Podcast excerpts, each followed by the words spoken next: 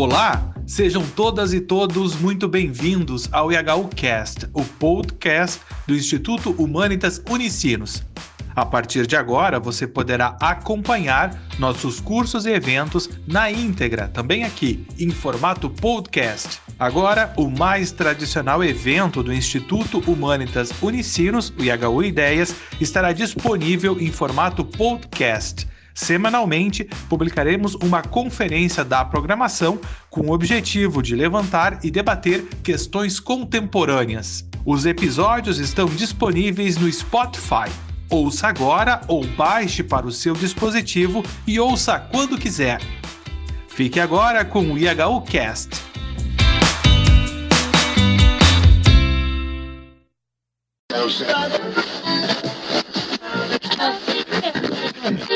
Boa tarde a todos, boa tarde a todas, em nome do Instituto Humanitas Unicinos, IHU. Eu sou Suzana Roque, quero dar as boas-vindas às pessoas que nos prestigiam hoje com a presença. O tema que nos convoca nesse IHU Ideias, aquele evento que há 20 anos nós estamos tendo toda quinta-feira, desta oportunidade, então, vai se intitular Trabalho Decente em Plataformas Digitais, Possibilidades e Limites. Para esta oportunidade, nós temos dois convidados, um deles, o professor professor doutor Rafael Groman, que há tantas, em tantos momentos foi parceiro do IHU para outros eventos, simpósios, eh, artigos e demais, e a professora doutora Cláudia Rebeck. Eu vou fazer uma breve apresentação do currículo dos dois professores. O professor eh, Rafael é professor do programa de pós-graduação em Ciências da Comunicação da Unicinos, é doutor e mestre em Ciências da Comunicação pela Universidade de São Paulo. Ele fez estágio de pós-doutoramento na UERJ e editor da revista Ecompos e Fronteiras Estudos Mediáticos. Ele é criador e editor da newsletter é, DigiLabor, coordenador do GT Recepção, Circulação e Estudos Sociais das Mídias, da Compos, integra grupo de pesquisas e demais. Ele possui graduação em Ciências Sociais pela Federal de Juiz de Fora. Rafael, obrigada por estar aqui virtualmente na nossa sala sem fronteiras, né, desta vez. Gostaria também de apresentar a professora eh, Cláudia Nocioli Rebeck, que é doutora e mestre pelo programa de pós-graduação em Ciências da Comunicação da Escola de Comunicações e Artes da Universidade de São Paulo. Ela é professora do Departamento Acadêmico de Linguagem e Comunicação e do Programa de Pós-Graduação em Tecnologias e Sociedade na Universidade Tecnológica Federal do Paraná. Professora Cláudia, uma alegria tê-la conosco. Então, os nossos dois convidados podem ir falando, que nós acolhemos vocês com muita alegria. Obrigada, a palavra com vocês. Boa tarde, uma grande satisfação estar aqui com vocês. Agradeço muito o convite da equipe do Instituto Humanitas Unicinos. Satisfação enorme também estar aqui com a Suzana, o Rafael Rafael, o coordenador é, geral do projeto Fairwork no Brasil, sobre o qual nós falaremos hoje. É, apresentaremos alguns é, elementos importantes para a gente compreender né, a proposta, o percurso metodológico e também falaremos dos resultados da pesquisa é, realizada no Brasil, cujo relatório foi publicado recentemente né, e que tem já é, muita repercussão tá, tem sido objeto de muito interesse, né, não só no, no, no, meio acadêmico, mas também é, por é, representantes do poder público, organizações de trabalhadores e representantes da organiza das organizações da sociedade civil. Né? Vou pedir para o Lucas aqui compartilhar os slides, por gentileza. Ótimo, Lucas, obrigada. Então, eu vou começar falando um pouco né, sobre esse contexto do projeto. O Fairwork ele é um projeto internacional de pesquisação.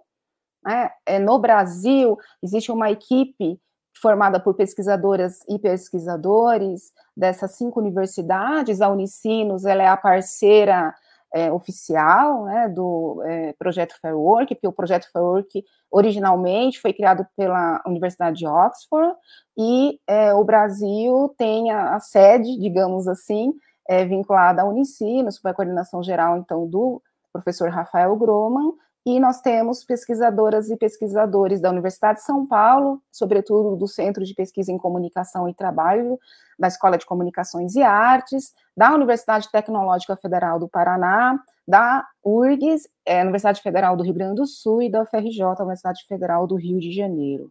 Né? Então, vejam, é, é, essa pesquisa, é, ela é, é desenvolvida, né, atualmente em 27 países ao redor do mundo, então vocês podem perceber aí no mapa, né, é, a pesquisa está presente é, por meio de equipes de pesquisadores aí é, nos quatro continentes. Na América Latina, é importante destacar a realização da pesquisa não só no Brasil, né, Paraguai, Chile, Argentina, Equador, e muitas vezes é difícil a gente ter, assim, um número tão é, é, atualizado, né? Porque o projeto Fair Work ele está avançando. Então, todo dia existem novas parcerias do projeto Fair Work ao longo de, do mundo inteiro, né? É, porque existe de fato uma proposta do Fair Work muito sólida, é, bastante pertinente para conhecermos o trabalho na economia de plataforma e principalmente os resultados dessa pesquisação servem para contribuir para mudanças em prol de um trabalho mediado por plataformas mais justo aos trabalhadores. Né? É, nós também é, conseguimos observar aí nesse slide que está projetado o grande número de parceiros do projeto Fair Work nos vários países onde ele é desenvolvido, de novo, vale destacar as parcerias do Projeto Work na América Latina, então o Brasil, novamente, né, Unicinos, com a participação de pesquisadoras e pesquisadores da UTFPR, da USP, da URGS, da FRJ, na Argentina, o CIPEC, o Centro de Implementação de Políticas Públicas para a Equidade e o Crescimento, na Colômbia, a Universidade da Rosário, Equador, a Flaxo, Faculdade Latino-Americana de Ciências Sociais, no Paraguai, a parceria é com o TEDIC, que é uma ONG empenhada na relação entre tecnologia e direitos humanos, e no Chile, a parceria com a Universidade Adolfo Ibanez. Nós também é, gostaríamos aqui de destacar que o projeto Fair Work ele é financiado exclusivamente por organizações públicas do âmbito acadêmico da sociedade civil. Né? Temos, por exemplo, como principal financiador o Ministério Federal Alemão para a cooperação econômica e desenvolvimento, e é importante muito destacar que nenhuma, nenhum dos pesquisadores é, do projeto tem qualquer relação com, com qualquer uma das plataformas. A pesquisa não recebeu financiamento ou apoio de nenhuma espécie de plataforma ou empresas ligadas às plataformas. Isso é, isso é muito importante porque mostra que é, o projeto FEWORK ele é muito sério e não há conflitos de interesses que possam comprometer os resultados da pesquisa que realizamos aqui no Brasil ou em qualquer país no qual é, que acolhe né, o projeto FEWORK. Cinco são os princípios que estabelecem é, o projeto FEWORK e a sua pesquisação. São princípios é, importantíssimos que devem ser cumpridos para que o trabalho da economia de plataforma, para que o trabalho no contexto né, da economia de plataforma seja classificado como justo ou decente.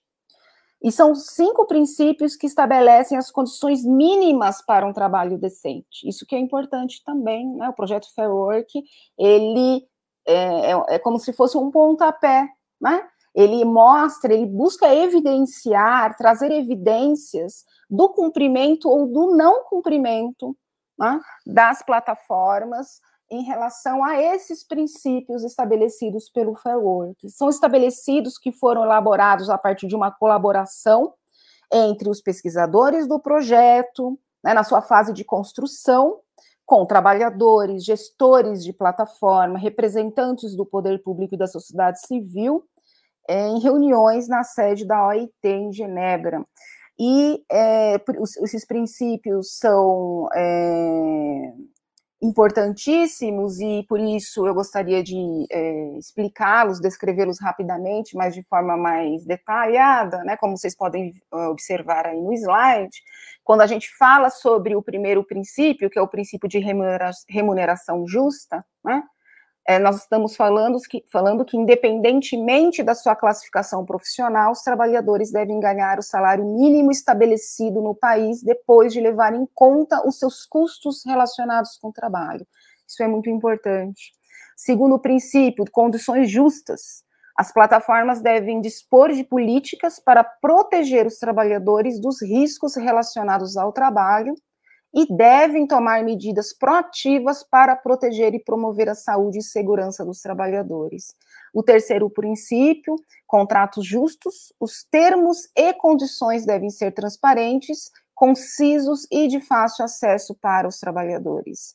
Quarto princípio, gestão justa. Deve haver um processo documentado, através do qual os trabalhadores possam ser ouvidos, possam recorrer das decisões que os afetam e serem informados dos motivos dessas decisões.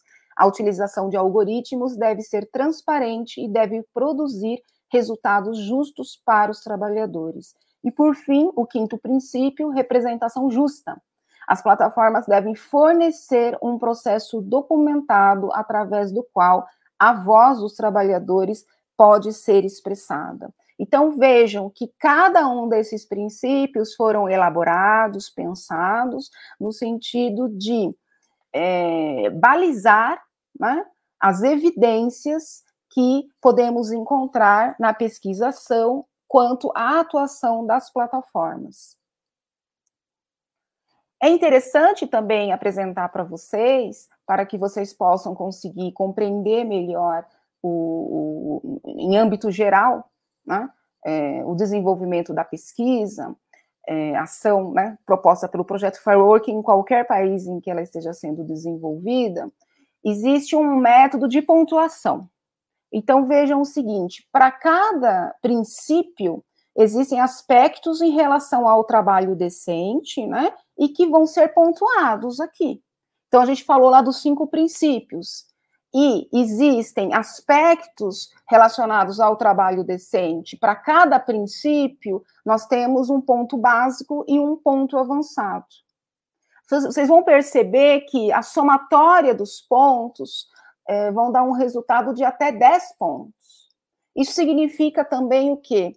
Que para a plataforma com, é, ser pontuada é, em relação ao ponto avançado, ela precisa cumprir o ponto básico. Ou seja, novamente, nós precisamos encontrar evidências né, que faça com que é, seja possível pontuar a plataforma em relação a esses princípios é, do trabalho decente, seja no seu ponto básico, seja no seu ponto avançado. No relatório da pesquisa, que foi divulgado anteriormente e que vocês têm acesso facilmente aí, seja no, é, no site do DigiLabor, seja no, própria, no próprio site do Fair Work, vocês vão encontrar, tanto na versão em português, o, nosso, o relatório da pesquisa, que foi realizada o ano passado, né, foi, esse relatório foi publicado recentemente, e lá vocês vão conseguir é, ter uma ideia mais é, específica, né, mais detalhada sobre esses pontos básicos e os pontos avançados, mas que os elementos é, em relação aos aspectos, aos princípios, né, esses aspectos em relação a esses princípios estão ligados à descrição que eu falei para vocês anteriormente é, no slide anterior. Né? É, então, é, mais uma vez, eu acho que esse é um ponto importante, né, que precisa ser bem explicado, que essa pesquisação que a gente realiza, ela se operacionaliza a partir das evidências que podem demonstrar o cumprimento ou não cumprimento dos princípios do tra trabalho decente pelas plataformas. Né? E como que são levantadas essas evidências? É isso que a gente vai ver agora no próximo slide. Porque nós temos um percurso metodológico né, do projeto Fairwork, de tri triangulação de dados, a partir de três é, métodos de investigação e da busca dessas evidências que eu falei antes para vocês. Então, o primeiro método de investigação é a pesquisa documental, é, no qual, é, na qual a gente busca desenvolver um mapeamento né, é, de características, informações é, sobre as plataformas mais importantes no mercado, né, na, na, economia de plataformas, digamos, de cada país. No Brasil, é, mais para frente, o Rafael vai explicar um pouco sobre os resultados da pesquisa para vocês mais adiante, e ele vai é, indicar, né, é, apresentar quais foram as plataformas escolhidas para essa primeira rodada da pesquisa que nós realizamos no ano passado. Né? É, nós temos também uma, um segundo método de investigação, que são as entrevistas com trabalhadores. Então, nós é, entrevistamos, a equipe brasileira entrevistou dezenas de trabalhadores, né? é, e também é, um outro método importante de levantamento dessas evidências são as reuniões com os gestores de plataformas. Né? Então, o projeto Fair Work e, sua e as suas equipes, é, seja no Brasil em qualquer país, é, tem um, é, um, comprometimento sério com esses métodos de investigação, né? E as reuniões com gestores de plataformas, por exemplo, é importante para que os próprios gestores das plataformas possam também mostrar evidências para a gente né, sobre o cumprimento dos princípios do Fair Work. Então, nós estamos, estamos é, sempre é, disponíveis, né, é, como pesquisadores e pesquisadoras, para, de fato, construir esse diálogo com é, os gestores das plataformas, com certeza. Então, veja, e é, é também importante destacar que, é, com, a partir desse percurso metodológico, esses métodos de investigação, levantamento de dados, né, coleta de dados que são as evidências, né, que a gente busca é, indicar, conhecer, para fazer as pontuações, quando a gente tem a primeira versão das pontuações finais para cada plataforma, elas são, não são decididas somente por nós da equipe brasileira, por exemplo. Existe uma. É, é, dentro do percurso metodológico, algo que é muito importante, seja para o Brasil ou para qualquer país, é, é preciso que essa, essa pré-versão final dos resultados da, da, das pontuações das plataformas também seja revisada por membros de duas equipes de países diferentes ligadas ao Fair Work. Né? Então, veja que é, essa, é, esse diálogo, essa parceria com as outras equipes do projeto em outros países é fundamental e ajuda muito, obviamente, também para a gente poder apresentar os resultados da melhor forma possível. Tá? Bem, é, observem que o projeto Fairwork, ele é um projeto de pesquisação que procura gerar transformações na economia da plataforma, de plataforma, né? por meio do desenvolvimento do seu percurso metodológico, dos seus resultados de, de pesquisa, que procuram produzir dados e conhecimento para, para quatro questões. Né? Ajudar as plataformas a melhorarem as suas práticas laborais, ajudar os representantes do poder público e os governantes a conceberem regulações eficientes para o trabalho mediado por plataforma, apoiar os consumidores a fazerem escolhas conscientes e socialmente responsáveis e, claro, apoiar os trabalhadores quanto às suas reivindicações de direitos. Então, essa é uma proposta é, importantíssima e central para o projeto Fair Work. Por isso que a gente diz que o projeto ele não é, ele não está restrito ao âmbito acadêmico. Né? Ele é um, um projeto que de fato é, envolve a colaboração e o diálogo com outros atores sociais, né? Então, é, e que procura sempre é, é, possibilitar né, mudanças para ah, ah, favoráveis às condições mínimas do trabalho decente relacionado ao contexto da economia de plataformas. O trabalho do Work, ele tem gerado assim, bastante interesse público nos vários países onde atua. Né? É, inclusive, né, no Brasil, é, a equipe brasileira tem é, atendido muito a imprensa, é, também é, realizado reuniões aí, não só, obviamente, no âmbito acadêmico, mas reuniões e participado de eventos com é, representantes da organização da sociedade civil, do poder público, porque de fato é, a nossa pesquisa, né, como o Rafael é, daqui, daqui a pouco vai falar um pouco dos resultados dela, tem é, os dados, as informações que a gente conseguiu apresentar no nosso relatório é, tem sido de muito interesse, né? Também eu queria falar um pouco para vocês aqui, né, é, antes aí já de passar a palavra para o Rafael, é, sobre algumas, alguns aspectos em relação à nossa pesquisa, então, que a gente realizou, né, a primeira rodada da pesquisa, o ano passado, né, em 2021, e, claro, vocês não precisam nem dizer, né? É uma pesquisa realizada no contexto da pandemia de Covid-19, então existem algumas especificidades, por exemplo, é, em relação a esse contexto, porque a gente sabe que é, ficou mais evidente à população brasileira o trabalho dos, é, por exemplo, dos, dos entregadores, né? que é uma das, é, é, uma das, das, classificações profissionais, digamos, que a gente pode fazer, falar sobre o trabalho no contexto de economia das plataformas, e o trabalho dos entregadores, por exemplo, ele foi um trabalho considerado essencial, né, no contexto da pandemia para a população brasileira, no momento que estávamos é, isolados socialmente, e, e é importante né, indicar que é, o contexto, esse tipo, o trabalho de plataforma no contexto da é, Covid-19, da pandemia de Covid-19, é, jogou ainda mais luz né, às condições precárias e inseguras dos trabalhadores ligados a essa forma de trabalhar, né, e ao contexto das plataformas.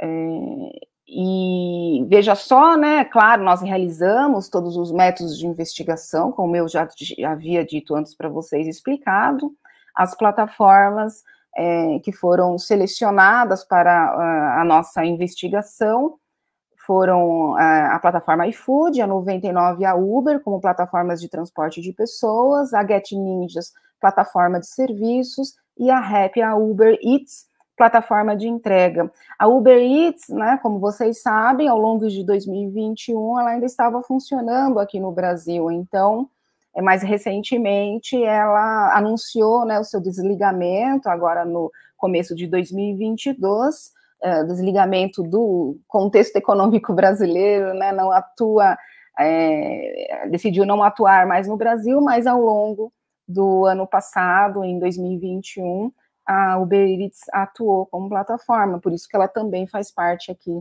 da nossa investigação. Então, passo a palavra aqui para o Rafael para falar um pouco sobre os principais resultados da pesquisa.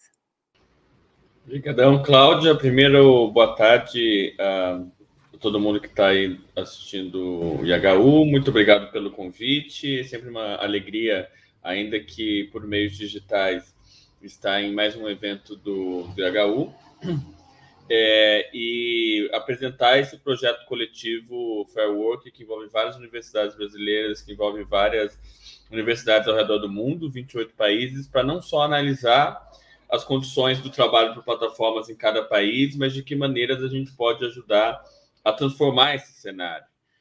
É, antes de apresentar o, o, os resultados, é, só dizer que o que a gente mostra não é uma grande novidade. Na verdade, quando a gente uh, a gente lançou a pesquisa, o, o, que mais veio nos comentários do Instagram, dos comentários dos portais de notícias era zero novidades. O mérito dessa pesquisa é o de mostrar de uma outra forma o que outros pesquisadores brasileiros já vêm mostrando há muito tempo, de como que as condições é, do trabalho por plataformas no, no Brasil é precário, embora a gente não use esse termo exatamente no nosso, no nosso relatório, na nossa pesquisa, é, e que uh, as plataformas estão longe de oferecer um é, condições de trabalho consideradas decentes. É, e com isso, uh, no nosso relatório a gente apresenta toda uma parte contextual, desde considerar como expressões tipo gig economy é, podem ser complicadas para nomear o trabalho por plataformas no país, porque o histórico da economia brasileira de vários países no mundo é uma verdadeira gig economy de como é, a, gente tem um aprofundamento desse trabalho por plataformas é, durante a pandemia, e seja trabalhando desde casa, ou trabalhando nas ruas. Então, no relatório também a gente faz um contexto de vários tipos de plataformas que surgiram uh, no Brasil, também as plataformas de microtrabalho, as próprias fazendas de clique, que a Suzana comentou aí no início. A gente lançou um, um desenho semana passada que tem feito bastante sucesso. A gente fala um pouco sobre o contexto legal do, do Brasil e as disputas em torno da regulação do trabalho por plataformas e as lutas dos, do, dos trabalhadores, tanto em relação à organização, é, em associações, em greves, em protestos, quanto também em relação à construção de cooperativas ou de é, coletivos ou de outros tipos de plataforma que sejam autogeridas. Vou aqui. Peraí, eu ia compartilhar também. Então, isso primeiro, essa ideia de, um, de uma parte contextual de que o gig é mais uma norma, é, enquanto o que a gente tem visto é mais uma renovação ou uma radicalização da informalidade no trabalho no Brasil a partir dessas diferentes formas de, de, de, de trabalho plataformizado. É, e, e, é um pouco do, do, contexto que a gente traz aí no, no, no relatório do Fair Work. Pode passar, por favor. Valeu. E esta é, é, é esse é o nosso retrato do, do Firework Brasil 2021, das seis plataformas, das seis principais plataformas que atuam no Brasil em relação ao trabalho, de 0 a 10, a partir do, do, dos princípios que a Cláudia comentou, é, a gente é, a gente chegou a esse é, a esse ponto. Dois é, iFood e, e 99, é, um para Uber, zero Get Ninja, zero Rap e zero Uber Eats. É, e aí a gente vai dar um panorama de ponto a ponto de como eles a gente chegou a essa é, do que, que foi pontuado em cada um dos, dos princípios. No ponto remuneração, apenas uma plataforma, que foi a 99, foi capaz de comprovar é, que os trabalhadores ganham pelo menos o salário mínimo local brasileiro, que em 2021 foi de R$ 5,50 a hora. É, a 99, a partir de relação com o Fair Work, divulgou um comunicado público garantindo que nenhum trabalhador da plataforma ganha menos que o salário mínimo brasileiro.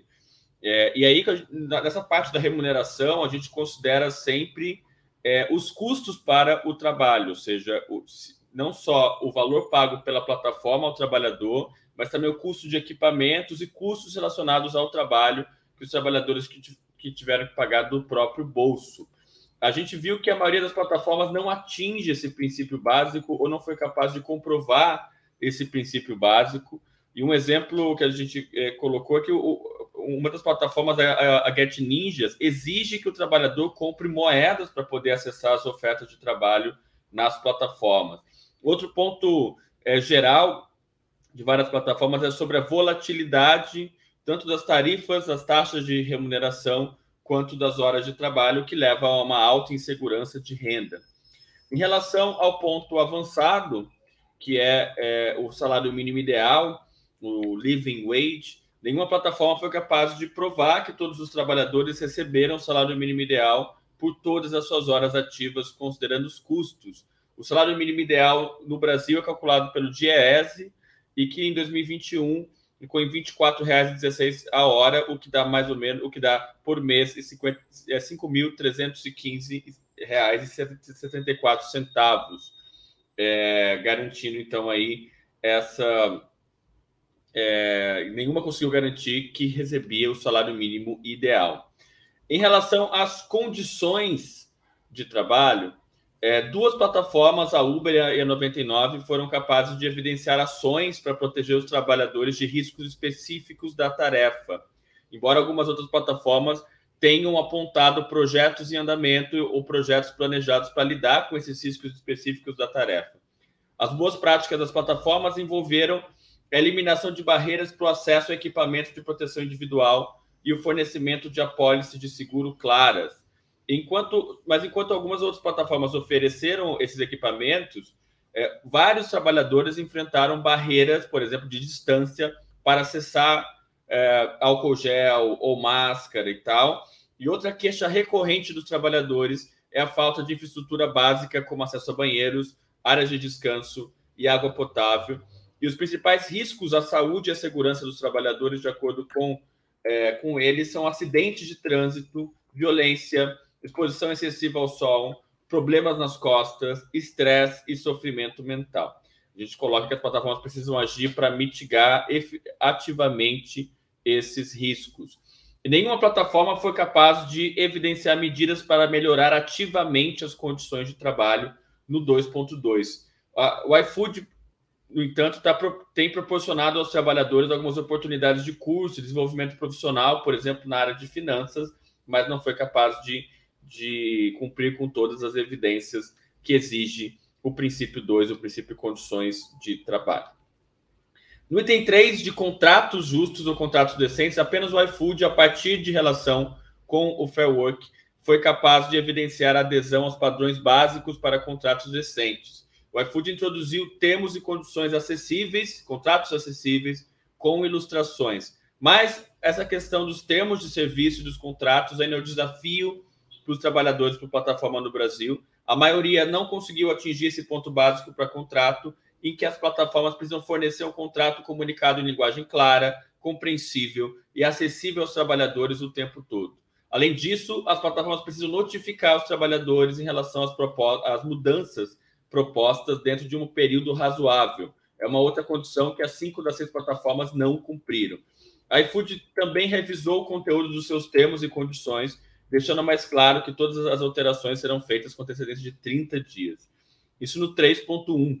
É, no 3.2, nenhuma plataforma conseguiu provar que seus contratos estavam livres de cláusulas abusivas e que não exclui injustificadamente a responsabilidade por parte da plataforma, ou seja, que, é, que tiram o corpo fora em relação à, à responsabilidade delas em relação ao, ao, contrato de trabalho e a relação deles com estas é, com esses trabalhadores. No item gestão, é, nenhuma plataforma. É, é, esse foi o único princípio que nenhuma plataforma conseguiu pontuar em nenhum outro é, é, em nenhuma outra condição.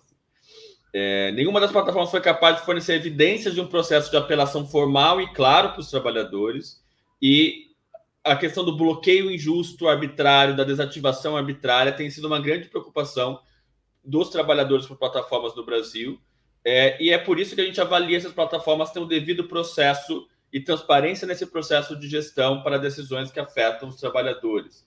É, e em uma nota positiva, a Uber, em 2021, deixou mais clara sua política de desativação e é um passo importante para atender no futuro aos padrões básicos de gestão, mas como a Cláudia falou, não envolve só essa questão da desativação, mas principalmente como o, se, os trabalhadores têm acesso a um ser humano na plataforma. E uma, uma queixa básica e recorrente dos trabalhadores é que eles falam: eu não consigo conversar com um ser humano, só consigo conversar com um robô é, e aí de não conseguir, é, tem até, teria até é, algum contato, mas que isso nunca é efetivado de alguma forma, o que viola as práticas de uma gestão justa.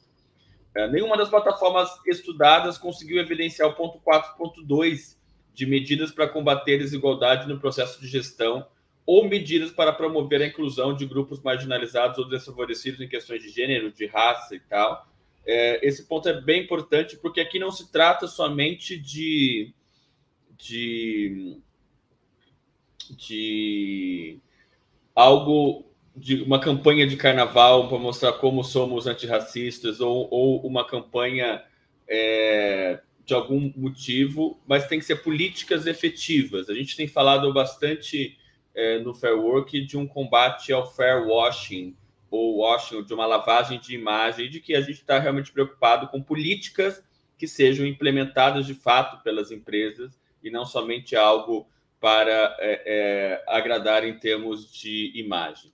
No ponto representação, é, o iFood, é, antes de falar, primeiro, essa questão da representação justa, é, só o iFood conseguiu pontuar, mesmo assim, só no nível básico, devido à construção de um mecanismo em relação à voz dos trabalhadores, que foi o Fórum é, de Entregadores, que se reuniu com lideranças de entregadores e um canal por meio do qual a voz coletiva do trabalhador pode ser expressa. A gente espera que o, que, que o iFood continue e outras plataformas expandam essa iniciativa para incluir o maior número possível de lideranças de entregadores, é, o que, é, enfim, vocês mesmo já estão colocando no, nos, nos, comentários. Isso foi em relação a 2021, é, o que foi a questão da representação é, e, e, quais políticas foram implementadas. Mas o 5.2, que seria algo mais forte em relação à política documentada e, e, que reconheça a organização e a voz coletiva dos trabalhadores, não foi, não apareceu com nenhuma plataforma. É até interessante, tem plataformas que respondiam a gente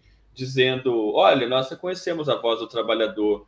Veja, daí quando a gente vai ver, eram decisões judiciais em que a plataforma foi obrigada a responder. Falei, bom, isso não é negociar é, com com, com o trabalhador, né? É, isso, isso significa que você está sendo obrigado a isso e não uh, o contrário. Então a gente tem apelado para todas as plataformas para que respeitem e assegurem os direitos dos trabalhadores, a liberdade de associação e organização coletiva e de, e de não é, ter práticas que possam ser consideradas antissindicais, porque isso fere é, os princípios fair work. É, e aí, é, esse foi o, o, retrato. A gente tem o Brasil só acima de Bangladesh no, nas pontuações dos relatórios que o Fair Work já lançou. É, muito próximo aos resultados que a gente teve em outros países da América Latina que a gente já lançou pesquisa, o Equador e no Chile, cujas plataformas têm no máximo três. Isso é diferente, inclusive, de plataformas na Ásia e na África, em que a gente está, tipo Indonésia, Gana, Quênia, África do Sul. Na África do Sul, por exemplo, tem plataformas que pontuam oito. É, e, e, no Brasil a gente só tem plataformas nesse primeiro retrato até dois. E aí o ponto de uma pesquisação, além de, desse diagnóstico, dessa fotografia do que foi um ano, sempre quando a gente lança um relatório, é ao mesmo tempo o fim de uma etapa e o início de outra. É, a gente. Aliás, a maioria dos pontos que as plataformas conseguiram, mesmo nessa primeira rodada, foi a partir do envolvimento com o projeto, a partir de um, de um mecanismo de pressão é, para implementar mudanças em suas políticas ou práticas. Ou seja, o projeto trabalha muito com essa questão da imagem pública. Se a imagem pública é importante para as plataformas, a gente vai é, também jogar com isso em termos de uma pesquisação e, e de mostrar e de tornar visível quais as práticas que elas realmente cumprem ou não, é, como um mecanismo do projeto em vários países do mundo, como parte dessa pesquisação. Na segunda rodada, a gente vai ampliar o número de plataformas, incluindo plataformas menores, para ver é, que luzes, ou se há luzes no, no, no fim do túnel, ou a partir desses princípios, como eles podem ser também levados para a construção de políticas públicas, é, para é, é, plataformas é, também políticas que possam ser progressistas e na garantia de trabalho decente. Posso dar um spoiler do que a gente vai fazer em breve, é, sem parecer programa de fofoca.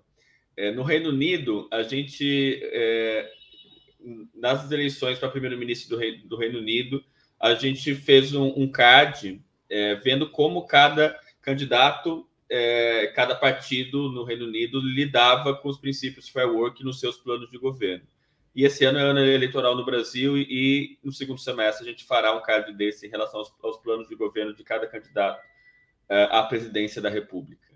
É, porque para a gente isso é também é, algo que envolve, como a Cláudia mostrou, a teoria da mudança que vai indo em diferentes pontos. É, a pontuação e as, as, justificativas é um retrato que, ao mesmo tempo que é algo que a gente entrega da pesquisa, é também um meio para que a gente possa exercer pressão e também é, tentar promover mudanças nas condições de trabalho nas plataformas. Tá? Isso. E aí tem é, em vários outros, em outros países em que há alternativas do, no Fair Work, é, o Fair Work abriu uma petição pública a organizações como universidades, empresas, ONGs, investidores, administrações públicas a se comprometerem a não usar serviços de plataformas que, que recebem é, pontuação é, baixa no Fair Work. É, no sentido também de uma pressão que, que, que vá para o bolso das, das plataformas. É, por enquanto, no Brasil, a gente, neste primeiro ano, mostra assim, não há alternativas, mas esperamos no, no, no segundo, a partir da, da, da, pontuação de plataformas locais, cooperativas, coletivas, a gente consiga ter algum outro tipo de, de resultado. Então vejam, né, essa iniciativa aqui chamada Fair Work Pledge, ela é uma nova iniciativa que vem complementar, né, já a pesquisação do projeto Fair Work. Então ela foi lançada em 2021 pelo, é, pela, pelo é, pela coordenação internacional do projeto. E o que, que é o Fair Work Pledge, né? O Rafael já deu ali um, é, algumas pistas, né? Então, veja só, o Fair Work Pledge, ele é, é uma, uma, iniciativa que procura reunir organizações é, interessadas e comprometidas com os princípios do trabalho decente estabelecidos pelo Fair Work, no sentido de criar ou, e, ou assumir práticas internas à sua gestão que possam ajudar a transformar o trabalho de plataforma como um trabalho minimamente justo, ou seja, decente.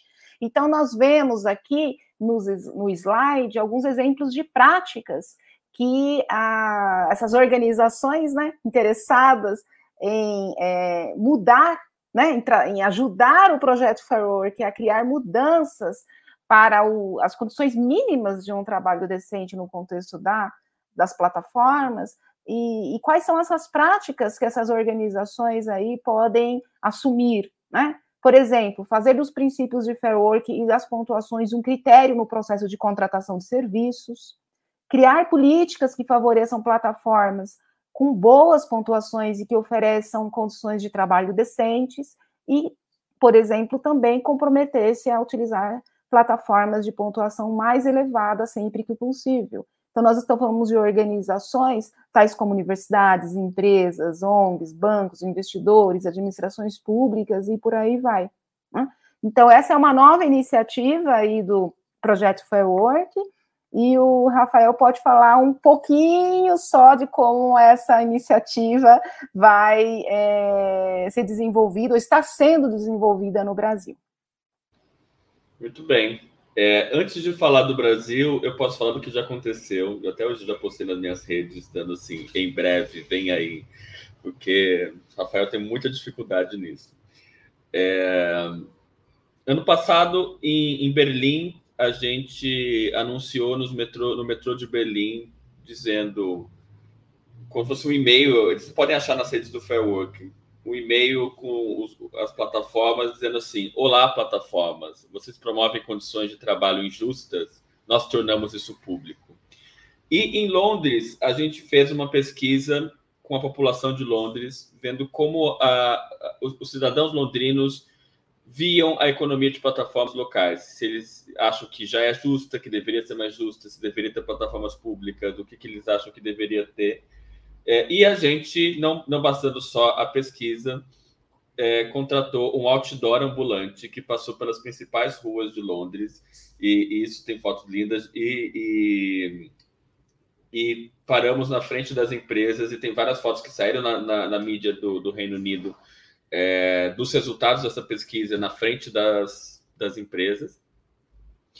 E o que a gente pode dar um spoiler é que em breve isso será feito no Brasil. É, a gente anuncia, a gente contratou o Instituto Locomotiva, é, referência em, em, assuntos como esse, que tem feito pesquisas há, há bastante tempo sobre. E a gente é, fez uma pesquisa quantitativa, representativa estatisticamente, com os cidadãos moradores de São Paulo, em relação ao como eles observam o trabalho por plataformas a partir de um questionário online. E na segunda-feira vocês terão acesso aos resultados inéditos, logo assim, depois do dia do trabalhador e da trabalhadora, é, o que, que é, é, as pessoas pensam e a partir disso o que, que é, é, o que, que vem de mecanismos de, de pressão. Para nós, como profissionais, pesquisadores, trabalhadores da área da comunicação, é, isso é algo central e que, projeto joga o tempo todo de combater o, o, o, fair washing, como a gente falou antes, dessa ideia de uma lavagem de imagem e tal, de mostrar e de pressionar uh, as plataformas pelos diferentes ângulos, que é os, os desafios é, de lidar com uma pesquisação em que a gente não só está analisando, mas a gente está envolvido com todos os uh, as pessoas, instituições e organizações interessadas nesse tema, desde formuladores de políticas públicas, organizações de trabalhadores, é, as próprias organizações, as próprias empresas com as quais a gente não se furta a dialogar, é, e de que maneira que é, é assim que a gente batalha por uma economia de plataformas que possa ser mais justa e que possa fomentar também outros universos possíveis. A gente sempre fala que os princípios Fair Work são, ao mesmo tempo, um retrato da, do trabalho de plataformas hoje e o, e o, retrato do que a gente quer que ele seja. E isso é importante para que a gente não perca é, de vista outros mundos possíveis. Obrigado. Agradecemos é, aqui o convite novamente do Instituto Humanitas Unicinos. É, quem tiver mais interesse em relação ao relatório, né, os resultados da pesquisa que realizamos o ano passado, vocês podem acessar o site do Fairwork, podem acessar também as redes sociais do Fairwork e também o site do DigiLabor, que vocês vão poder encontrar o relatório na íntegra, agradecemos e estamos aqui disponíveis para conversa. Temos perguntas no, no chat? Sim, nós já temos perguntas e, em primeiro lugar, queremos lhes agradecer por toda esta bela contribuição, pela pesquisa de vocês, né? A primeira pergunta que nós estamos recebendo aqui é do Gabriel Guarneri. De que forma e com qual treinamento vocês protagonizam, protagonistas do projeto Fairwork se tornaram especialistas e peritos nesse diálogo e nessa interação com os gestores de plataformas. Muito bem. Não sei se a palavra certa seria perito, porque a gente não, não, não faz uma perícia exatamente na, na, na relação com as plataformas, mas tanto eu quanto Cláudia, toda a equipe, a equipe do projeto tem mais de 10 anos, no mínimo, de pesquisa sobre o mundo do trabalho e, e sobre trabalho por plataformas. A, equipe do Firework no Mundo reúne as principais pesquisadoras e pesquisadores sobre trabalho por plataformas ao redor do mundo, sobre essa relação entre trabalho é, e tecnologia. Isso em relação à, à própria pesquisa nessa interação com os gestores das plataformas, é, é o diálogo como, como princípio de pesquisa, de socialidade, a gente que está acostumado a lidar é, com o mundo do trabalho e as suas contradições, é, e sempre pautar pelo diálogo, e a gente conversa e, e, e continuamente com os gestores das, das plataformas. É, pelo respeito mútuo e, e, pela, pela relação, mesmo sabendo que dos diferentes interesses é, envolvidos. E isso, como a própria Cláudia falou, todo o nosso trabalho é revisado por pareceristas e revisores de fair work em outros países, de maneira a garantir uma qualidade é, internacional desse projeto é, e de um, de um projeto que é coletivo, que não é, é, é, a gente não se considera protagonista exatamente, porque a força do Firework está em ser um projeto coletivo, não é um projeto do Rafael ou da Cláudia. É, inclusive, os, os, princípios são atualizados é, periodicamente a partir da conversa com as diferentes instituições interessadas, inclusive as plataformas. A gente é, é, é, ouve muito e, e, e, anota e vê o, o que, que, é possível fazer. É, eu vou dar um exemplo é, dessa rodada anterior, do que aconteceu e que foi algo bem interessante. É, tem uh, uh, o, o, ponto 1, ponto 2 é salário local living wage, o, o, living wage. E que no Brasil o que a gente tem mais próximo disso é, é o, o, é o indicador do DIES. Algumas plataformas vieram pensar se não haveria alternativas a isso em relação à metodologia que o DIES usa e considera mais uma família do que outras. E o Fair Work, quando não tem algo como DIES, se usa um outro indicador chamado Global Living Wage. Só que esse Global Living Wage no Brasil só tem em São Paulo e em Minas Gerais. Ou seja, a única opção para nós neste momento foi avaliar a partir dos critérios do DIES. E agora, para o segundo ano, as próprias plataformas estão sinalizando uma ajuda no sentido de criar um local, um, de pressionar o Global Living Wage a fazer um indicador brasileiro de fato, para que possa ser usado pela pesquisa e, e não e, e para ver a viabilidade de usar pelo Jazz ou não. Ou seja, isso é um exemplo de rodadas de conversas e negociações é, com as plataformas em relação a isso, de volta para nossa pesquisa, os nossos pesquisadores e volta para as plataformas é algo é, é, realmente que é contínuo. Não sei se a Cláudia quer acrescentar alguma coisa. É isso mesmo, né? Concordo plenamente com o que a Rafael falou, fez uma boa explicação em relação à pergunta. E também é importante lembrar que no Brasil nós temos é, é, disponível, né, um conjunto de dados, de pesquisas, não só do Fair Work, mas de outras pesquisas de grande relevância, né, que foram realizadas nos dois primeiros anos da pandemia, do contexto da pandemia, é, e, e, essas pesquisas, né, que eu vou citar aqui rapidamente, é, foram mais focalizadas no trabalho dos entregadores, mas que é, é importante a gente falar que a, o Fair Work, né, a, a, pesquisa do Fair Work, mais outras pesquisas estão sendo realizadas pelos pesquisadores brasileiros, né, que buscam fazer um, uma espécie de retrato, né, das condições de trabalho dos trabalhadores ligados aos contextos da plataforma, de plataforma, é, é importante é mostrar que existe né, um, conjunto de dados, de informações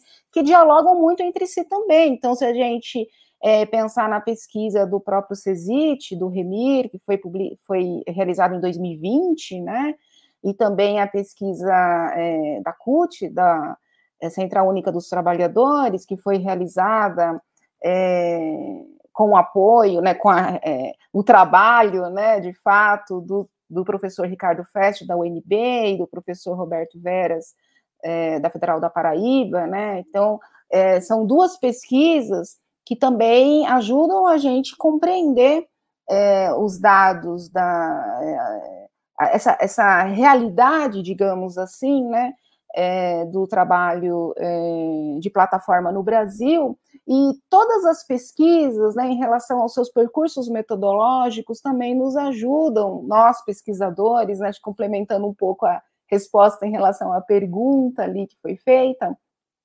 nos ajuda também a é, compreender melhor os métodos de investigação, né? E, e é, dentro de uma especificidade, né? é, de uma sociedade com seus, as suas é, é específicas é, questões relacionadas à economia, à política. Então, é, acho que é importante indicar isso também, quer dizer, é, é, todo um panorama, né, já de experiências de pesquisas que é, nos ajudam, né, a qualquer pesquisador e pesquisadora que é, coloca para si, né, coletivamente, mas coloca para si também o desafio de fazer uma pesquisa é, com essa temática, envolvendo o contexto da economia de plataforma, o trabalho né, na economia de plataforma. Excelente. Tem um, um só para complementar, pode, pode, aparecer, Suzana, a gente pode ficar tranquila. É, rapidinho. É, e, e amanhã, às 10 da manhã, Uh, depois eu posso tentar achar o link aqui. O grupo de clínica do direito do trabalho da Federal do Paraná vai lançar uma pesquisa que parece também assim, ser muito legal. Eu estou ansiosíssimo para ler sobre trabalho controlado por plataformas digitais no Brasil perfis e, e direitos, e, e, prometendo um grande mapeamento sobre o que significa trabalho para plataformas no Brasil. Então, a gente atua muito em rede, nem sempre nas mesmas pesquisas, mas que vão se complementando. Isso eu acho que é muito legal das pesquisas que têm sido realizadas no Brasil. Então, agradecemos uh, o amplo, né, a ampla explanação de vocês, mas agora temos mais uma pergunta que é do Lucas Chardon e tem duas partes a pergunta.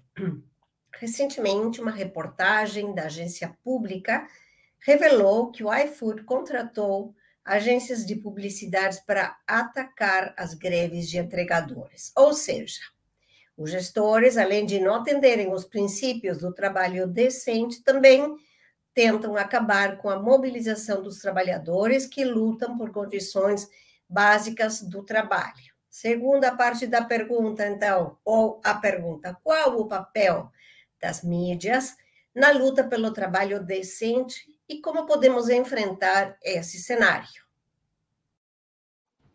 Acho que aí a gente tem. Ai, desculpa, pode ir. Pode ir. Ah, tá. Vamos inverter, eu falo aqui aí um pouquinho, aí você complementa com mais profundidade. Então, veja, é, Lucas, né, acho que você é, indicou ali né, uma questão importante.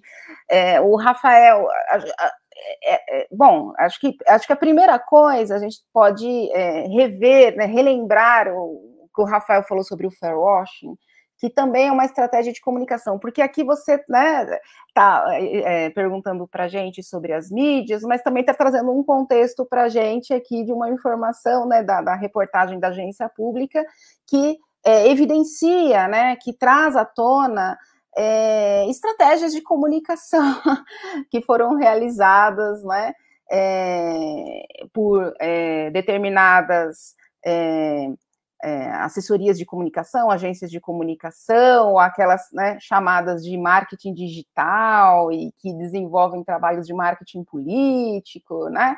Então veja só, bem, é, nós temos, né? Vamos é, pensar da, da, seguinte forma: bem, as estratégias de comunicação elas são é, desenvolvidas pelas empresas de plataforma, seja no âmbito do que o Rafael falou do fair washing, né? Que é uma estratégia né, de tentar confundir a opinião pública sobre os princípios do trabalho decente.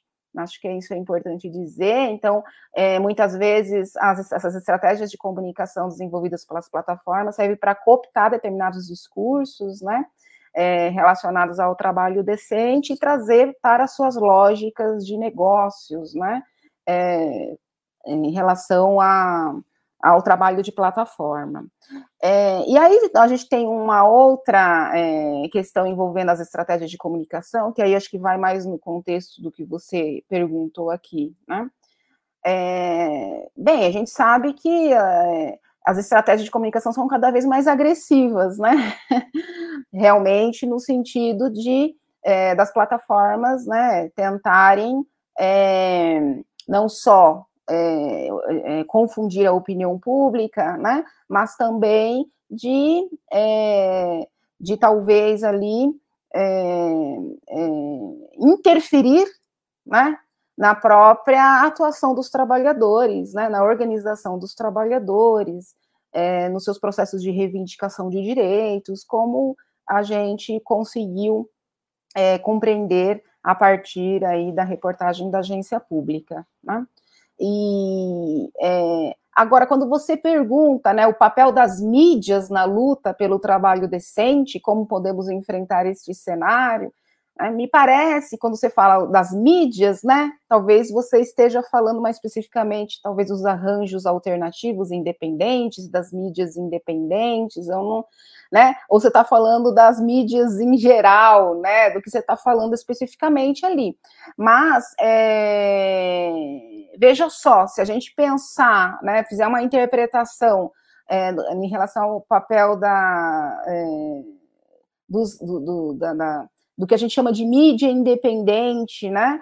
É, a gente tem visto que, é, assim como a agência pública e outras, é, outros arranjos é, jornalísticos ou de comunicação é, que é, têm ajudado a denunciar, né, mesmo é, determinadas atuações das plataformas, né, e também trazer para o debate público, né, sobre a importância de qualquer cidadão ficar muito atento, né, ao que é, a todas as questões, aos aspectos que envolvem é, o trabalho mediado por plataformas, né? seja no Brasil, seja em qualquer outro país. É, então, é, quando você fala do papel das, mídia, das mídias na luta pelo trabalho decente, né? É, me parece que esse é uma das possibilidades né, das mídias é, também é, contribuírem para essa, é, essa problematização, a divulgação de informações e evidenciar as contradições também, né, que isso é importante. Passo a palavra para o Rafael. Concordo é, totalmente. Primeiro, sobre a matéria da agência pública, ainda ontem eu fiz uma live com a Clarissa Levi, que foi a jornalista que fez a, a matéria, a gente tem conversado sobre. E, e a primeira coisa é, a gente no, no projeto Fair Work tem como um dos métodos a pesquisa documental. Ou seja, a matéria de Clarissa Levi com certeza entra na pesquisa documental do Fair Work 2022 como algo para a gente colocar é, é, em relação aos nossos princípios. É, isso claramente é, são claramente evidências que entram no, no, no pacote metodológico já para essa, essa segunda rodada. Isso em relação ao, ao, projeto, né? A própria Associação Brasileira de Estudos do Trabalho revelou como isso tem a ver com práticas antissindicais. Agora, é, além do projeto, é, tanto Cláudia quanto eu somos professores e pesquisadores da área de comunicação. Na semana em que essa matéria foi publicada, eu mostrei para os meus alunos de publicidade. Depois, gente, e, e, muitos não tinham lido, inclusive, a matéria. É, isso é responsabilidade de profissionais de comunicação também. Agências de publicidade, agências de comunicação, que criaram perfis fake. É, mostra uma articulação é, é de plataformas com a indústria da desinformação e algo que já vinha de campanhas eleitorais, de campanhas políticas, é, práticas como essas e que vem para essa, essa arena do, do, do, trabalho plataformizado. E mais, tem uma questão de linguagem, que se vocês chegaram a ver a, a página é, é, Não Breca Meu Trampo, tem uma, uma das postagens lá que eu acho bem emblemática, que é, é essa, esse perfil fake que a agência de publicidade fez para simular a linguagem dos entregadores. Uma delas é assim, é, tem lá no texto, mas tem um, um texto que me chamou muita atenção, que é ah, hoje o trânsito tá giga. Eu falei, gente, quem é que fala que o trânsito tá giga? Só pode ser um publicitário Faria Lima, é, é, completamente do, do, do, do, centro expandido de São Paulo, falando desse jeito. E, enfim, é, é, é, isso centra em todas as questões éticas envolvidas, mas mesmo de linguagem é, em relação a, a aquilo que está sendo usado e de simulação do que seria a linguagem do entregador. Então, primeiro, é, eu já falei, mas nessa questão do, do, segundo lugar, do papel das agências de publicidade, das agências de comunicação em produzir e espalhar desinformação. Isso a gente tem visto também no caso das fazendas de clique, que para quem não viu ainda, sugiro muito que veja o desenho que a gente lançou semana passada no youtube.com.br digilabel. A gente tem sido muito procurado pela mídia essa semana é, por causa desse desenho, por causa tanto do Arthur Aguiar no Big Brother, quanto por causa de movimentações bolsonaristas e a relação com fazendas de clique. E, é, e aí você fala qual o papel das mídias, é, tanto das mídias das empresas, em relação a essa comunicação institucional. O iFood patrocina Foro de Teresina, da POI, porque sabe que é um, um lugar onde pode vir resistência. Depois das primeiras pesquisas e dos movimentos entregadores criticando a palavra empreendedorismo, o iFood retirou todas as palavras empreendedorismo de todas as suas páginas oficiais. É uma empresa que financia universidades para fazer pesquisa de acordo com determinados interesses, que é, que é, é, monitora de alguma maneira todas as movimentações acadêmicas. Possivelmente tem alguém deles agora assistindo essa live. Um beijo para você que está aí É, isso é, são também práticas de comunicação institucional do, do, do, iFood e que às vezes a própria mídia fica uh, uh, à mercê disso. É, é, é, outra prática de comunicação das plataformas de alguma maneira e que tem a ver com lobby, que tem a ver com, também com esses setores de políticas públicas. Ano passado, o Instituto Ethos, que é um think tank, lançou uma consulta pública para trabalho decente em plataformas digitais. Se vocês acessarem essa consulta pública, vocês verão que nada mais é do que eles propõem. É, eu diria que princípios fair work diluídos em neoliberalismo. É, eles retiraram todas as principais coisas, mas quase as, os mesmos critérios. E eu que eu tenho falado é não, não me surpreendo que depois de todo o impacto que o relatório teve midiático, que daqui a alguns meses eles vêm, olha, nós não cumprimos os princípios fair work, mas nós criamos um aqui para vocês e esse a gente cumpre. Então se trata de uma disputa que é também midiática, que é também comunicacional, é, e de que maneira que nós, como pesquisadores, também precisamos estar é, de maneira protegidos disso, para não sermos é, é, ameaçados e, e, alguma coisa assim, mas por outro lado, de que maneiras temos algo envolvendo as mídias por aí. É, é, tanto a própria mídia internacional, eu considero alguns casos de plataformas do Brasil como casos paradigmáticos internacionalmente. É, temos, é, esses tempos eu dei entrevista para a revista Wired, fiquei muito feliz por dar entrevista nessa revista, que é um marco do, de, de, de revista de tecnologia no mundo. E aí fica, nossa, eu já estava quase feliz mostrando para minha chefe na, na, na, Unicinos, assim, Rafael, professor da Unicinos, na Wired.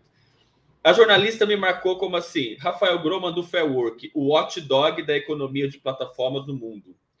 Não, não sou eu que estou dizendo, é o Wired dizendo que o, o Fair Work é o cão de guarda da economia de plataformas no mundo. É, e um vigia. Né? É, é, e isso envolve esse espaço dessa disputa midiática.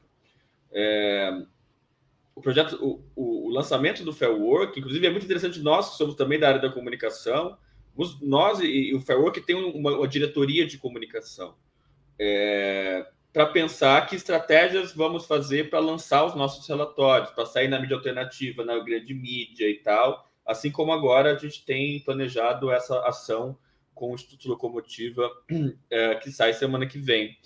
É, um spoiler do que vai acontecer, não no âmbito exatamente do projeto, eu dou uma disciplina na, na graduação da Unicinos que chama Tópicos Emergentes de Publicidade e Contextos Digitais. E a cada semestre, os alunos têm um cliente para atender e fazer uma campanha de publicidade digital.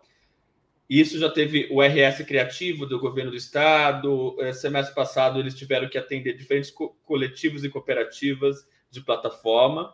E nesse semestre, o cliente é o Fair Work, em que o diretor de comunicação do Fair Work vai dar um desafio de comunicação para eles, e eles vão ter que atender um dos 27, 28 países do Fair Work no mundo para fazer uma campanha de, de, de, de, publicidade em relação ao trabalho decente em plataformas. Isso a gente também articula ensino, pesquisa e extensão de uma maneira é, orgânica, né? Então, essa batalha também é, é, é midiática. Isso tudo resumido nesse tweet. Temos então, além de agradecer, temos mais uma pergunta do Lucas. Vivemos em um Brasil onde os direitos trabalhistas estão sendo derrubados constantemente. Quais os desafios que esse contexto proporciona para a dignidade no trabalho em plataformas? A regularização das plataformas é o principal caminho? Começa eu ou você, Cláudia? Pode. Bom, vou te começar e depois aí. aprofunda aí. É, veja só, Lucas, né, no próprio relatório nosso é, da pesquisa do FAWORK, tem uma seção que a gente fala sobre o contexto legal, né? Acho que é, é importante que é, considerar que é, a, o, o trabalho de plataforma ele pode ser é, considerado, né, é, caracterizado a partir de vínculo trabalhista, é, levando em consideração aí a CLT, a consolidação das leis do trabalho, né? Quer dizer, existem já evidências, né, é, aspectos, como por exemplo a gente coloca aqui no relatório, né, é, quanto à subordinação, à pessoalidade, à habitualidade, onerosidade, que são a partir é, da própria CLT, né, que nos apresenta a possibilidade, sim, real, de caracterizar o trabalho é, de plataforma vinculado à, à CLT, né, que isso, de alguma forma, para muitos pesquisadores, inclusive, que, e aliás, o nosso projeto nós temos, né, pesquisadores da área do direito, né, do trabalho, e que é, essa é uma questão que precisa ser primeiramente colocada, né, acho que é uma, algo importante, né. É, nós também colocamos aqui no nosso relatório que não há é, um dispositivo específico na lei brasileira que trate das relações de tra trabalho em plataformas digitais, né, de modo específico, talvez ligado aí ao que você chama de regularização ou regulação, né, das plataformas no contexto do trabalho. Há projetos, né, de lei que já estão no Congresso Nacional, inclusive inúmeros, né, alguns que é, prevêem o vínculo empregatício, outros que excluem o vínculo empregatício, né? É, em 2000, é, também acho que é uma outra informação importante, que no, é, em janeiro deste ano, a gente coloca também lá no nosso relatório que foi aprovada a Lei 14.297, que trata especificamente da proteção de entregadores em relação à pandemia de Covid-19, ou seja, acabou a pandemia, é, acabou a proteção em relação aos trabalhadores ali, aos entregadores, né, aos trabalhadores de, que realizam atividades de entrega por meio das, das, plataformas e de seus aplicativos, né? Então, é, acho que isso, primeira, primeiramente, é importante colocar esse contexto para quem está assistindo a gente, né? E que lá no nosso relatório vocês vão poder conseguir também é, é, ter mais informações é, sobre isso, né?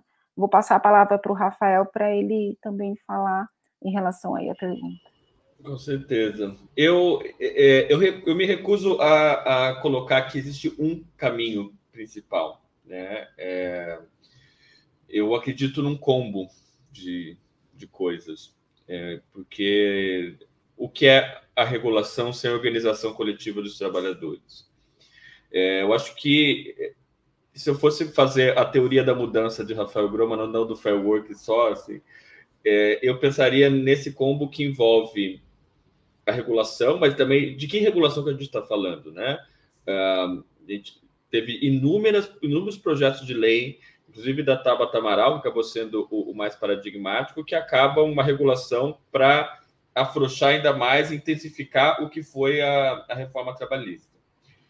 Você tem não só plataformas de entrega, mas só de plataformas de microtrabalho, que são essas plataformas de trabalho de clique, ou que trabalhadores alimentam falsa automação ou inteligência artificial, só dessas tem 50 plataformas atuando no Brasil. Pesquisa do colega de Minas Gerais, Matheus Viana Brasco, uma tabela muito bem explicativa sobre isso. Como regular essas plataformas, por exemplo? É, é, é como regular plataformas que são é, ou como regular cada vez mais empresas que se tornam que vão se plataformizando. Dois exemplos: Americanas, é, Magazine Luiza. É, as empresas vão se plataformizando. De que maneira que você define o que é exatamente uma, uma plataforma? Né? É, é, são desafios em relação a essa, essa regulação em várias partes do mundo. O Chile tem avançado em termos de regulação, mas tem enfrentado um pouco dessas dessas contradições. Né? É, eu não sei o que, que a LV. Eu, eu, falei já tantos estudos das plataformas que eu não sei qual link que ela está pedindo. É, se puder explicar, a gente coloca aí. Isso junto à organização coletiva dos trabalhadores. Nos últimos dois anos, a gente tem visto crescer uma série de associações, coletivos é, e, e, sindicatos de trabalhadores por plataformas no Rio Grande do Sul, agora dia 15 de maio, vai ter um, na CUT do Rio Grande do Sul o primeiro encontro nacional de trabalhadores por plataformas e, e de, de sindicato. É, eu vou colocar aqui no, no, no chat o, o nome desse, desse, desse estudo e depois, porque eu acho que o, o, o, link o YouTube não deixa, mas eu coloco já assim que eu, que eu acabar de falar. É, a gente tem visto o crescimento de sindicatos de youtubers na, na Alemanha, de creators na, na, Inglaterra. No passado teve paralisações de, de, dos streamers da Twitch no, no Brasil. Você tem movimentos de trabalhadores da Amazon uh, ao redor do mundo pressionando. É, o projeto Fair Work tem o seu papel em, em relacionar essas coisas e também trazer um, um agito, digamos assim, para todas essas partes e também mostrar e de, de, de, avaliar e tal. Tem o papel das plataformas cooperativas e aí é, um outro convite para vocês, a gente está fazendo na Unicinos, no DigiLabor, uma série de painéis online sobre cooperativismo de plataforma e políticas públicas. Uh, semana passada teve um lindo debate com cooperativas de entregadores no Brasil, Argentina, Chile, México, Alemanha, Espanha, uh, e deve estar faltando algum país que eu esqueci. E agora, esse, esse sábado, são quatro sábados que a gente está fazendo, é sobre iniciativas de políticas públicas relacionadas ao cooperativismo de plataforma, com gente da Índia, da Inglaterra, da Espanha, uh, do Brasil também, da economia solidária. Então, é preciso também apostar em protótipos, em experimentações ligadas a plataformas que sejam de propriedade de trabalhadores, é, que, que não tenham exatamente uma fórmula pronta, mas que se aposte nessas experimentações, do que eu tenho chamado de laboratório desse trabalho para plataformas por parte dos trabalhadores. É, tem um papel das políticas públicas e dos formuladores de políticas de criarem fomentos a plataformas públicas, não só no âmbito da interface dos aplicativos, mas no âmbito de infraestruturas de dados e tecnologias próprias e livres que, que coloquem uma soberania digital do, do, do próprio Brasil em relação às plataformas. Então, tem o desafio aí da, da, da formulação é, de políticas públicas que, que vislumbrem um pouco de um autor que a gente tem lido, James Moldon, em relação ao socialismo de plataforma, ou outras iniciativas ligadas ao, ao, que o Rodrigo Oshigami chama de informática do oprimido, de várias outras, outras experimentações que, que são feitas à, à, à margem das big tech e que devemos uh, ficar atentos. Então, essa questão da formulação das, das, das políticas públicas como algo central e articulado com essas as lutas dos trabalhadores.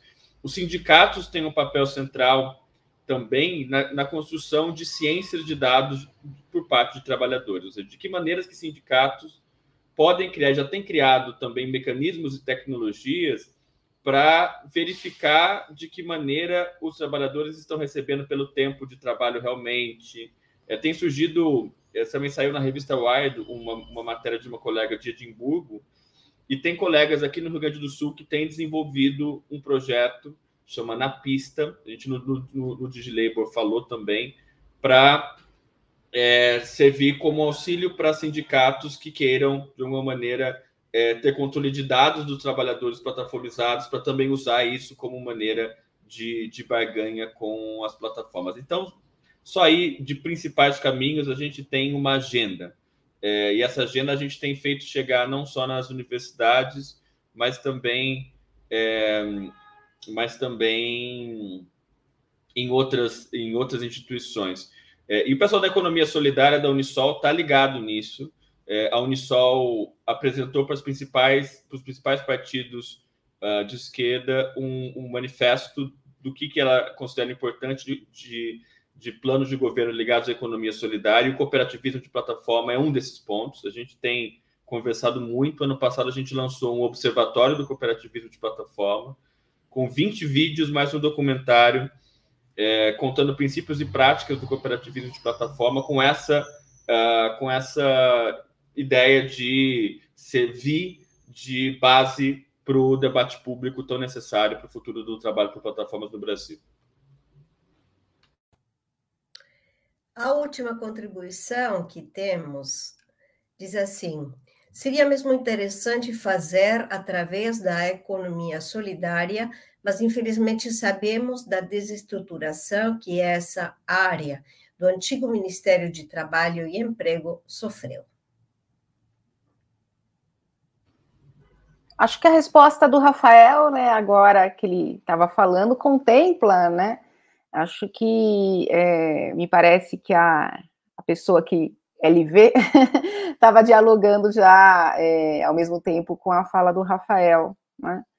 É, vou aproveitar só em relação às considerações finais, é, falar que, é, de fato, é importante que a gente não naturalize né, o trabalho de plataforma como ele se apresenta hoje, né, a partir das lógicas é, de gestão e organização do trabalho que é, foram pensadas e que estão sendo é, implantadas né, e é, mobilizadas pelas plataformas, pelas empresas de plataforma. Então, tudo isso que o Rafael falou para a gente, agora na última fala dele, na, na, na fala dele anterior, é, nos, nos, ajuda a pensar isso também, né? É, que a gente não. É, quer dizer, nosso papel, né, também como pesquisadores e pesquisadoras ali no projeto Fair Work, né, é de algum modo também trazer para o debate, né, é, essa compreensão de que também não podemos, de modo algum, é, naturalizar essas práticas é, de trabalho no contexto da economia de plataformas que, de fato, são é, fazem parte assim de uma barbárie, né, do trabalho é, e de é, não respeito às condições mínimas mesmo do trabalho decente. Com certeza. E acrescento só essa questão da, da pergunta. Tem muita gente que, que era do Ministério do Trabalho e do Emprego e que está em outros lugares é, trabalhando, no, seja no governo federal, que passaram para outras instâncias federais em outros estados e que estão por dentro desse debate. É, e, que, e, e, que estão é, é animados também a construir outras coisas em, em, em outros em outros governos. Né? Então, a gente tem ficado bem ligado, não só no, no, no, âmbito do projeto Fair Work, mas também no âmbito desses outros projetos que a gente coordena. E, por exemplo, essa iniciativa do cooperativismo de plataforma em políticas públicas tem um apoio do Fair Work também. Então, é, isso é, é, é interessante. É, Para quem é de, da, da região de Porto Alegre, do Vale do Rio dos Sinos, é, digo, isso já não é spoiler, isso já está de uma maneira anunciado, mas não tão anunciado, que essa série de eventos online termina com um evento presencial de 21, 22 e 23 de junho na Unicinos Porto Alegre, para discutir com interessados, interessadas em cooperativismo de plataforma, de, de pensar junto com trabalhadores, formuladores de políticas. Estamos até planejando um, um passeio com é, cooperativas de entregadores de Porto Alegre, com gente ligada às tecnologias livres em Porto Alegre.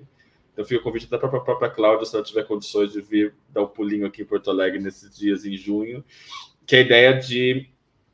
de e aí, com o, o propósito de criar um manifesto também que seja de, é, ligado e possa ser colocado para formuladores de políticas em termos dessa economia de plataformas que a gente gostaria de ver no futuro nem tão distante assim. Agradeço demais o, o convite do, do IHU, é sempre muito bom. O IHU é uma referência é, para a gente, desde antes de eu, de eu vir para a Unicinos, e que é, a gente continua essa parceria sempre que vocês quiserem. Obrigado. Também deixo meus agradecimentos aqui, foi uma grande satisfação participar aí junto com a Suzana, com o Rafael. Obrigada, Lucas, que está aí dando suporte também para a gente. Somos nós que agradecemos, professora Cláudia, professor Rafael. Continuamos, então, em contato, socializando pesquisas, conhecimentos. Cláudia, Rafael e todos e todas, muito boa noite e até uma próxima vez. Tchau, tchau. Até.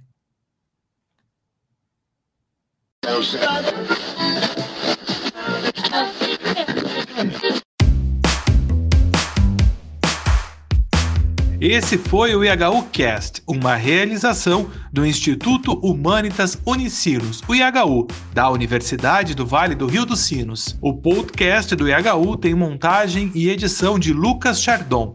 Abertura e encerramentos comigo, João Vitor Santos, e direção de Ricardo Machado. Acompanhe o IHU também nas redes sociais e nos siga no seu tocador de podcast para não perder os novos programas. Até mais!